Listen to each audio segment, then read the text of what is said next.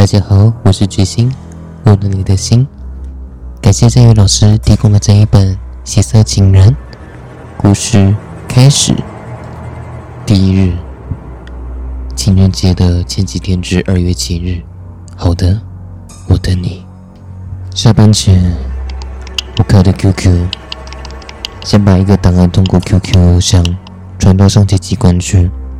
因为是工作时间，便隐身登录了。传爆了，字小企鹅一直在闪。忙点击着读着朋友们的留言和消息，一则留言引起了我的注意。你读过恐怖小说《鬼葬礼》吗？我笑了笑，想都没有想，手指在键盘上打出去几个字：“您好，我读过。”再看这个人的头像和名字，应该是女的。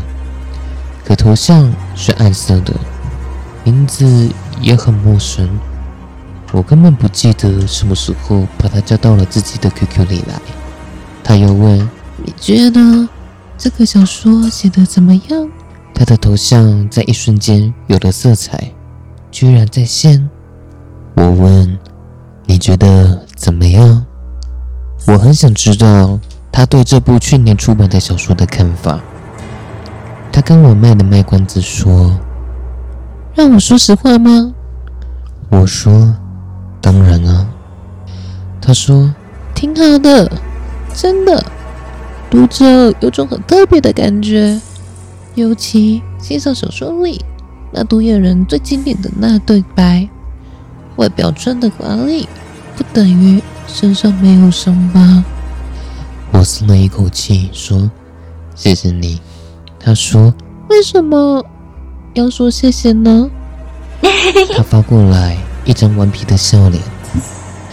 我知道自己说溜嘴了。他又说：“我看了看你在新浪的 blog，知道你是作者。”我说：“是的，我的确是这部小说的作者。感谢你喜欢我的作品。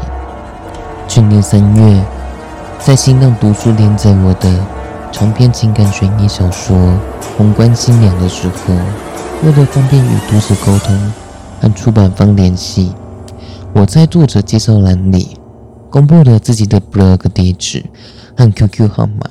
那段时间，我在 QQ 上意外的加了好多来自全国各地的读者朋友。每当我打开 QQ，白色的小喇叭总是叫个不停。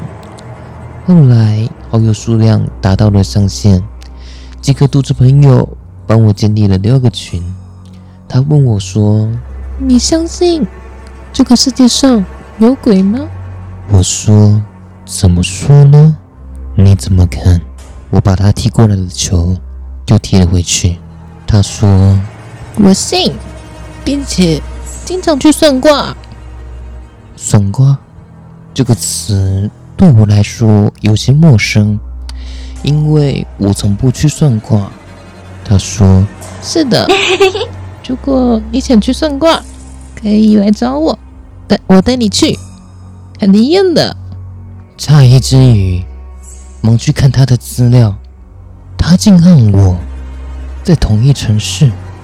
他又说：“如果你要来，最好在上午十二点前找我。”那样我会有时间的。我对着荧幕笑了笑。算卦？嗯，我都不相信那些东西。谢谢大家收听。